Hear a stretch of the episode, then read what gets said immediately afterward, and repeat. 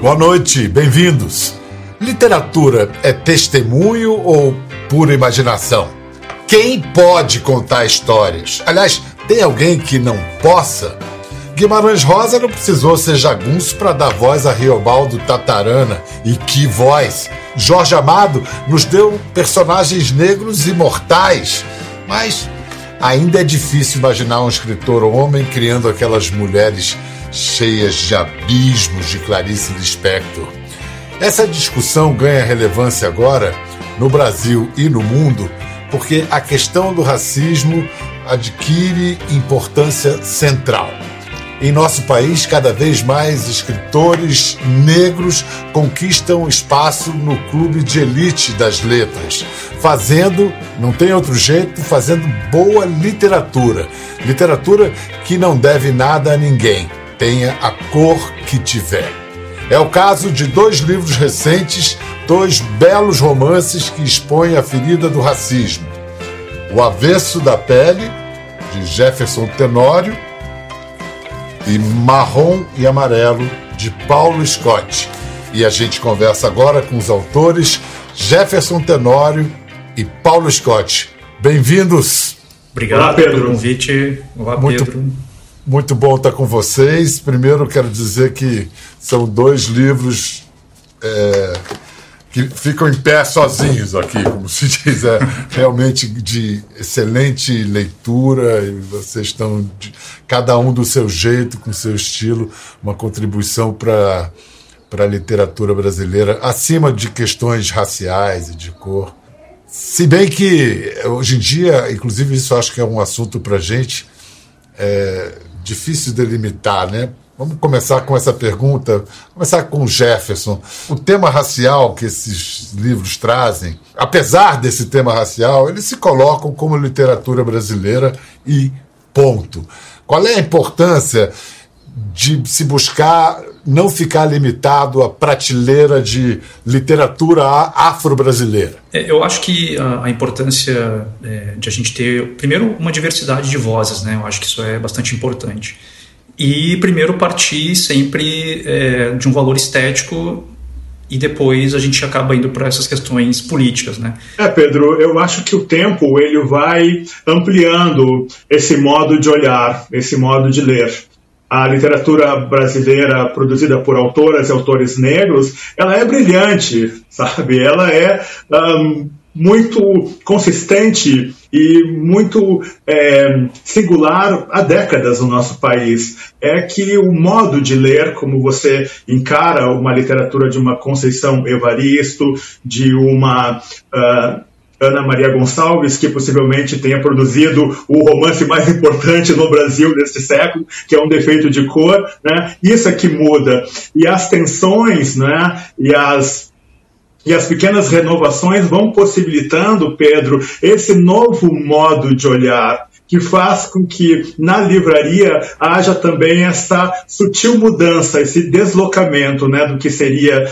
talvez uma literatura de nicho né, específica se tornar a partir do olhar mais universal. Você, é, é Jefferson, você se sente na obrigação Existe uma obrigação de tratar do racismo na sua literatura ou é algo que é, é seu, é inevitável, é o teu repertório? É, assim, o, o, Avesso da Pele, ele surgiu, acho que de uma conversa que eu tive com meu filho, quando ele tinha 5 anos de idade, e eu comprei um livro que era uma adaptação infantil do Grande Sertão Veredas. E aí tinha várias frases né, do, do Guimarães Rosa, e aí eu peguei uma frase que era o sertão é dentro da gente e eu fiquei é, dizendo isso pro meu filho, né? E perguntava para ele onde é que fica o sertão. E aí eu ensinei ele a colocar a mão no peito e dizer o sertão é aqui dentro. E o que, que é esse sertão? Né? Esse sertão aqui dentro é esse lugar mais isolado, é esse lugar em que só nós temos acesso. E o avesso da pele é justamente isso, é esse avesso que está anterior à cor da pele. Então, a, a, minha preocupação é mostrar a subjetividade das pessoas, independentemente da sua cor. Mas, claro que elas são atravessadas né, pelo racismo e pelo racismo estrutural. Então, a minha primeira preocupação é fazer literatura.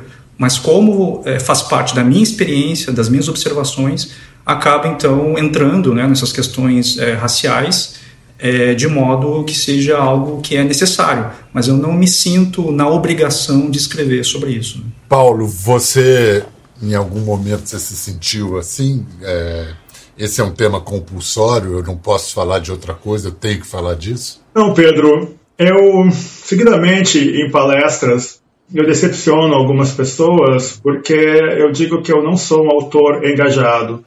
Minha preocupação é contar boas histórias. O Marrom e Amarelo, e não é diferente com o livro do Jefferson, ele tem de, de fundo questões existenciais que repercutem né, uh, para qualquer direção. Eu imagino que seja um livro, Pedro, sobre o retorno e a raiva.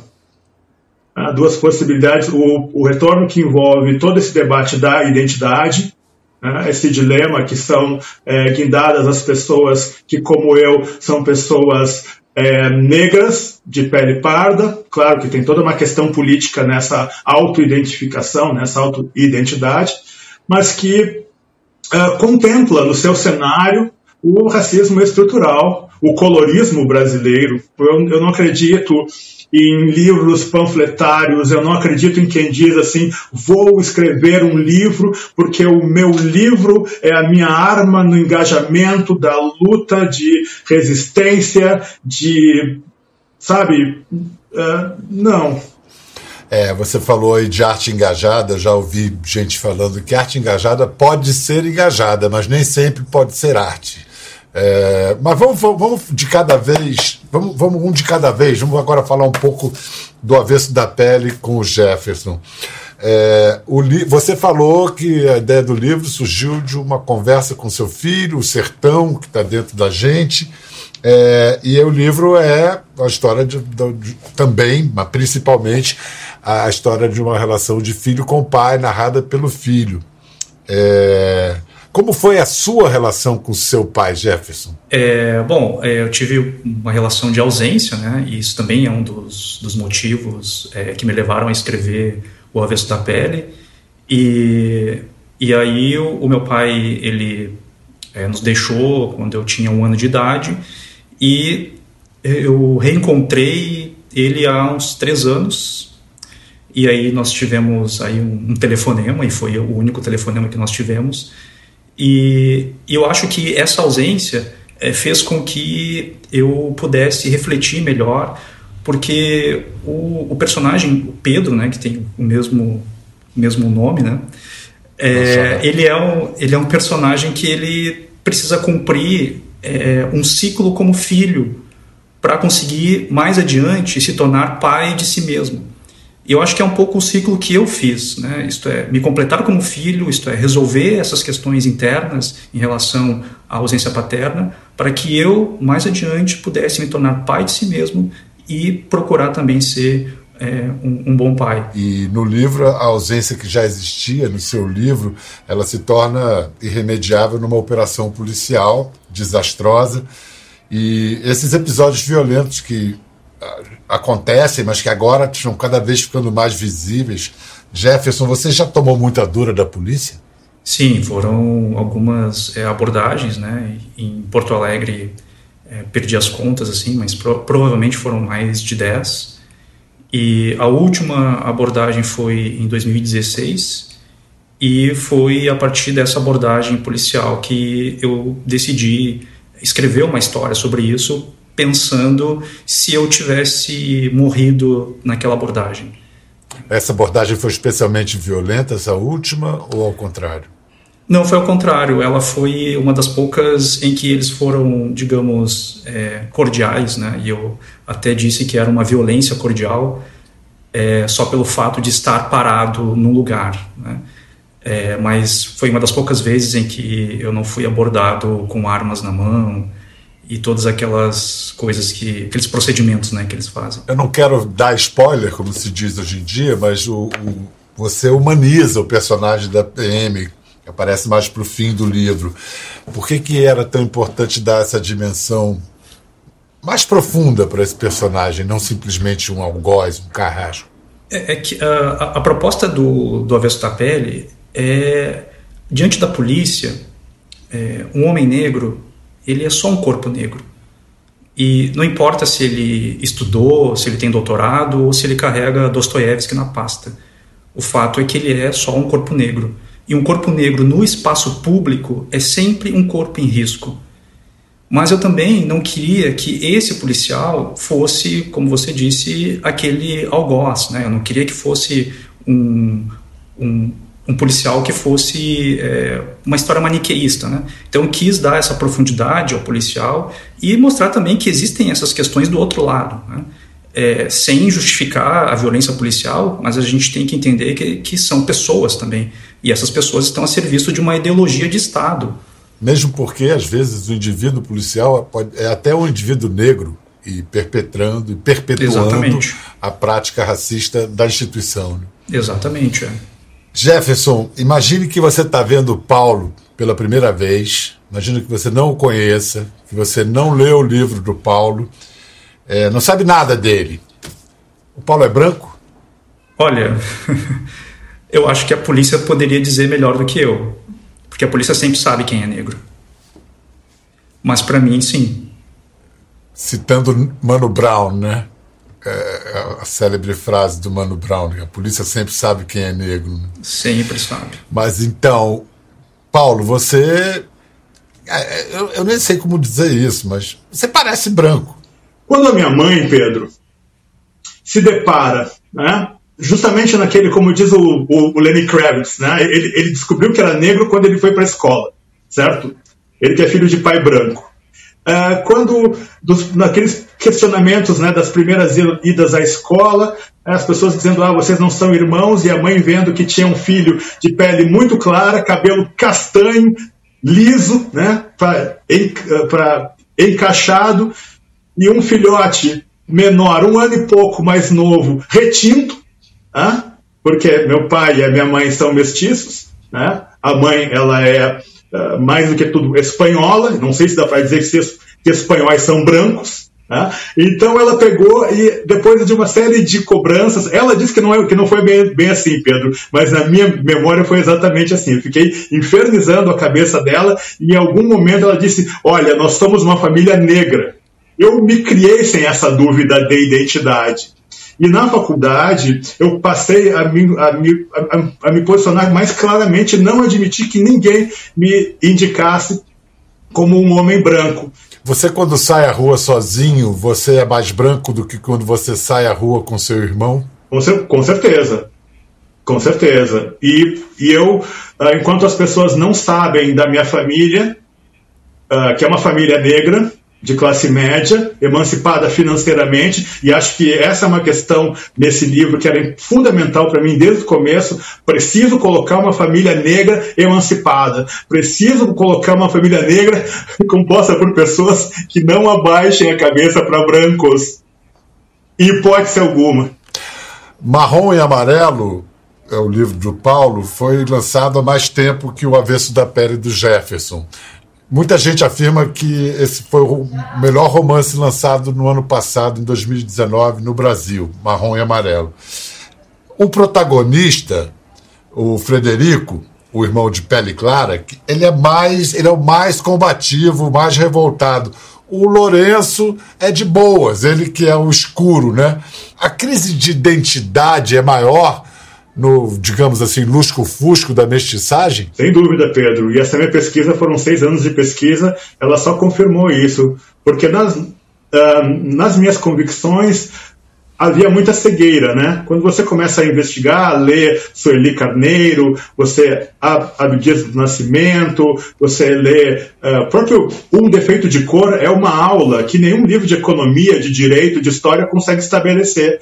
Você vai descobrindo essas nuances que não são tão simples. Atacar as vantagens sociais obtidas por negros de pele mais clara ajuda a luta contra o racismo ou divide o movimento? Eu acho que divide completamente, né?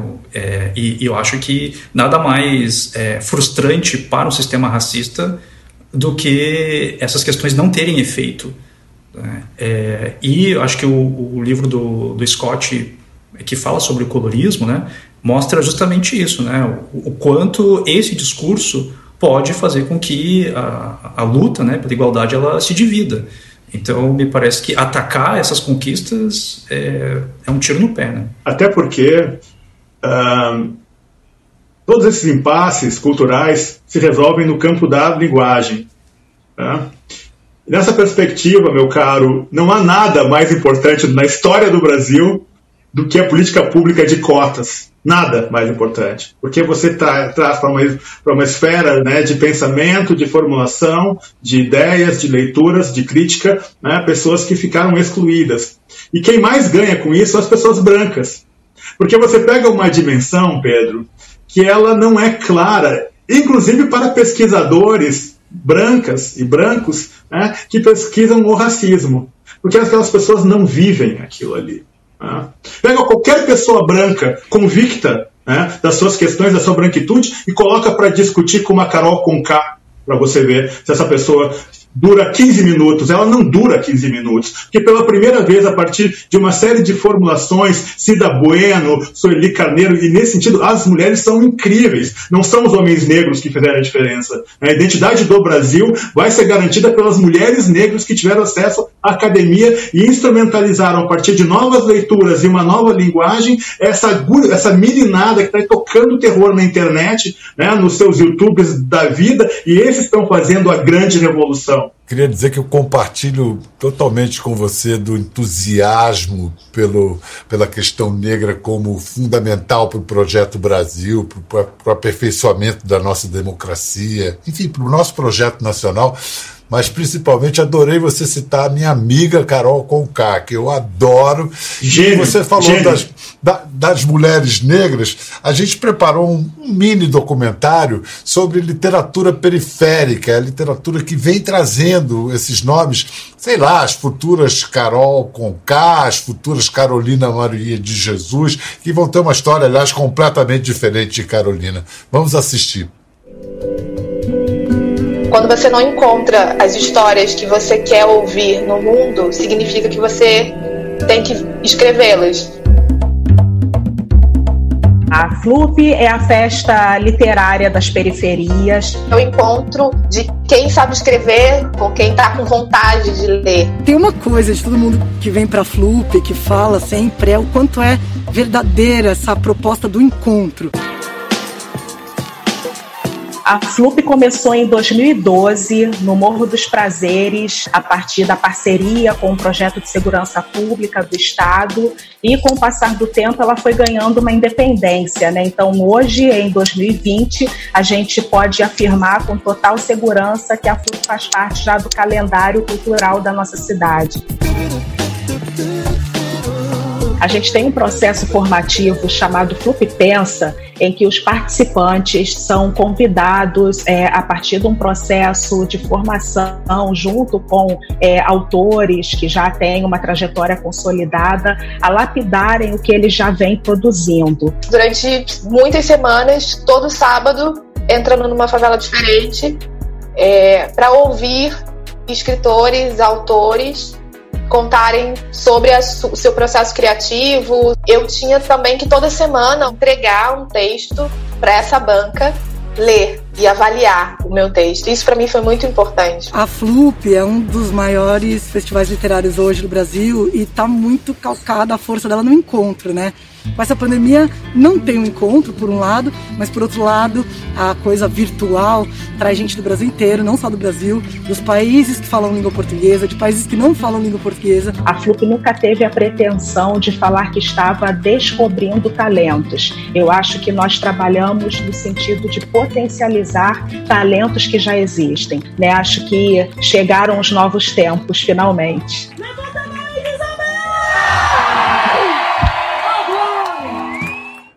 Muito bonito ver isso, mas algumas questões também se apresentam. Jefferson, é, para você, a, a, a, importância da representatividade qual é? Quem é que vai mediar isso? É, é, de fazer o discernimento, a distinção entre a literatura que é boa porque é literatura ou ela se beneficiar dessa condescendência, desse paternalismo? É o mercado que faz isso? Sabe, Pedro, que é, essa foi uma das discussões que eu coloquei no avesso da pele, né?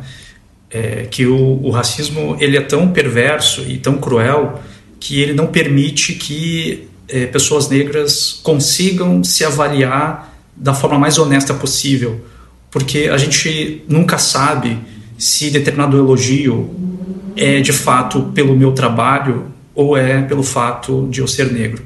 A gente nunca sabe se nós somos vetados em algum lugar por incapacidade é, humana, né, ou por causa da cor da pele. Então a gente tem que construir uma espécie de balança ética dentro de si né, e tentar ser o mais honesto possível para que a gente perceba as nossas limitações. Né? É, mas eu, eu tenho um pouco receio desse discurso da representatividade para que a gente não caia numa outra armadilha de achar que colocando pessoas negras está resolvida a questão. Né? E, e me parece que isso é uma outra forma também de enclausuramento, né? fazer com que as pessoas é, se deem por satisfeitas por ter esse discurso da representatividade. É, as pessoas precisam entender que os negros devem estar em qualquer lugar, em qualquer espaço. Né? Mas a gente também tem que levar em consideração que as pessoas são pessoas, elas são humanas e elas têm as suas limitações, obviamente, mas essas limitações não podem estar é, sujeitas às questões raciais, ou seja, à cor da pele. Eu, como branco, a primeira vez que eu tive uma noção clara do, do racismo não foi no Rio de Janeiro, na minha cidade natal, foi aí no Rio Grande do Sul. Você nasceu no Rio, Jefferson. Sim. Paulo é gaúcho da, gaúcho da gema, gaúcho, gaúcho da cuia do, do chimarrão. É, qual a diferença entre os racismos? É, Para mim, o, o, no Rio Grande do Sul é muito menos sutil. No Rio de Janeiro havia, e no resto do Brasil, um racismo mais dissimulado, às vezes até mais, é, por, por ser melífluo, mais perigoso. É, eu estou certo? É isso mesmo? O que, que vocês podem dizer sobre isso? Bom, eu posso dizer que é, eu vim para cá, para Porto Alegre, com 13 anos e nas primeiras semanas eu já percebi assim essa diferença, né? Claro que na idade que eu tinha eu eu não percebia conscientemente, né? O, o que, que estava acontecendo, o fato de eu ser abordado pela polícia, é, o fato das pessoas me apelidarem por negão, né? Que é uma forma também de é, desumanizar as pessoas, né? Quando a gente tira o nome e põe um apelido a partir da cor da pele. Então, é, eu concordo contigo, Pedro. Acho que o, racismo aqui é, no Rio Grande do Sul, ele é muito mais escancarado, ele é mais aberto. E eu tenho ido em escolas também, é, aqui em Porto Alegre, falar dos meus outros livros. E uma vez, um menino de 15 anos me disse que já tinha sofrido 37 abordagens. 37 abordagens. Vocês fazem ideia, do, com 15 anos de idade, vocês fazem ideia do que, que é isso? E ele me disse: se eu ficar parado ali é, durante 10 minutos, porque ele é negro retinto, ele usa dread, e ele fica ali, se ele ficar parado, ele sabe que ele vai ser abordado. Né?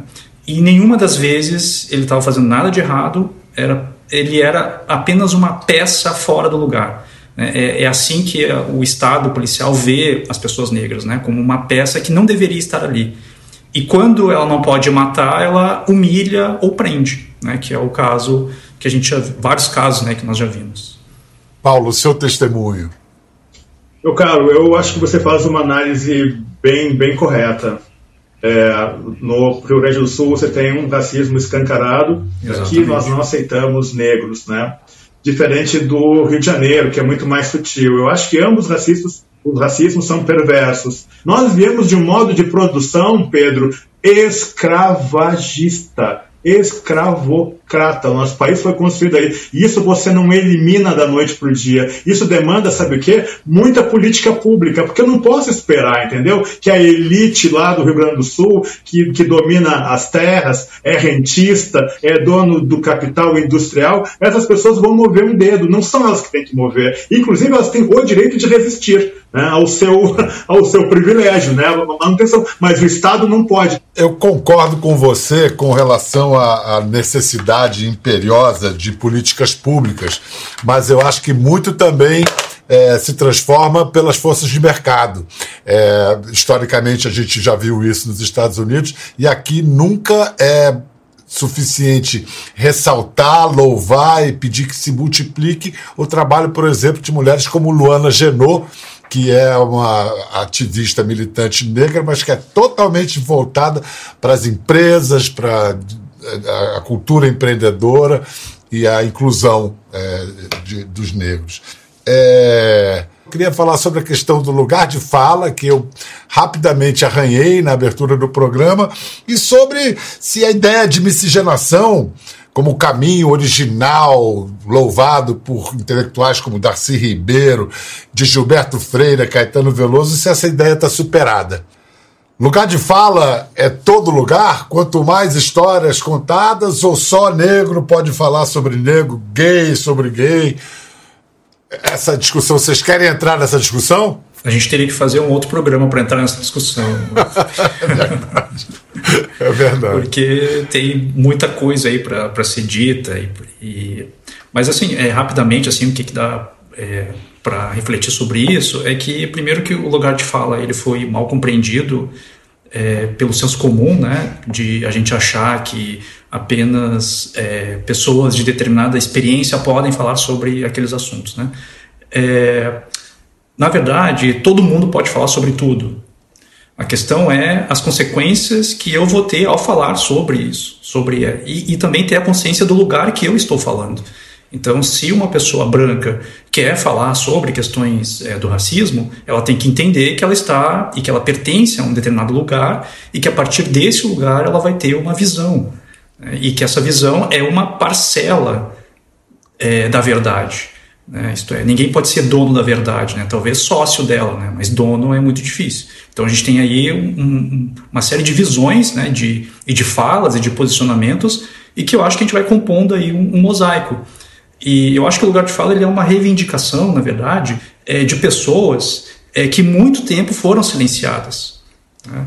Então, abrir mão do privilégio, né, e aí a gente entra na questão do privilégio branco, né, é justamente entender que, bom, eu posso falar sobre isso, mas tem um, um, cara aqui do lado, uma mulher negra, que também pode falar. Então eu posso né, me colocar nesse lugar, no lugar ético, né? Então o lugar de fala é um lugar ético. E eu acho que é isso que as pessoas brancas talvez precisem compreender melhor, que abrir mão é ter uma relação ética com o outro. É entender que uma sociedade é, com igualdade, ela só se faz sem a presença do racismo. Ou seja, não existe democracia com o racismo. Paulo, essa questão da miscigenação, você acha que ela vai, ela, tá, como um caminho original do Brasil, ela deve ser necessariamente superada ou isso seria uma perda? Eu acho que tivemos que passar por Gilberto Freire, acho Gilberto Freire fundamental para termos chegado né, a um Gessé de Souza, sabe, a outras formulações contemporâneas, como eu disse, Sueli Carneiro, e o quanto esse mito né, da miscigenação ele, ok, passamos por ele, ele está no passado, mas ele tem que ser imediatamente descartado. Nós temos um cruzamento de raças, ok, mas essa situação ela não é uma situação ideal na medida em que ela não garante igualdade, na medida em que ela não garante direito de respirar para uma parcela importante da população. Paulo, muito obrigado pela, pela sua, pelo seu tempo, pela sua generosidade. Jefferson, muito obrigado. Você quer acrescentar mais alguma coisa? Acho que a gente conseguiu arranhar a superfície aí de um, de um assunto muito mais profundo, mas a gente aqui no programa a gente está sempre voltando a essa questão com diferentes vozes e falas, porque como disse o Paulo, como você prova, Jefferson, a, a superação, a, evolução da, da, da, da, discussão e da questão negra no Brasil são fundamentais para o Brasil, seja a cor que for o brasileiro. Muito obrigado, Jefferson Tenório, muito obrigado, Paulo Scott. E não deixem de ler dois excelentes livros: O Avesso da Pele, de Jefferson Tenório, e Marrom e Amarelo de Paulo Scott. Vocês vão gostar, seja que cor você tiver. Um abraço. Alô, Pedro. Um abraço aí. Abraço, abraço, abraço. Gostou da conversa? No Globoplay você pode acompanhar e também ver as imagens de tudo que rolou. Até lá.